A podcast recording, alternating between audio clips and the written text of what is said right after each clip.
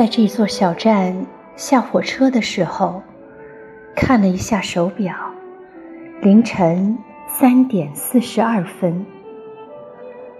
拖着行李箱，穿过长长的、亮着路灯的街道，拐进黑暗的巷子，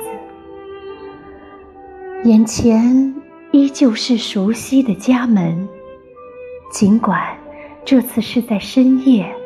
却更为清晰。蹑手蹑脚在窗下听了一会儿里面的声音，眼前浮现爸爸妈妈孩子般熟睡的样子。从没有如此感到什么都不再需要的幸福。深深呼吸着。黎明时清冽的空气，坐在门前等待天亮，等着曙光从东方来临。那时辰，你就像没有穿盔甲，也没有敌人的战士，守着父母深静的睡梦，和满天的星辰一起。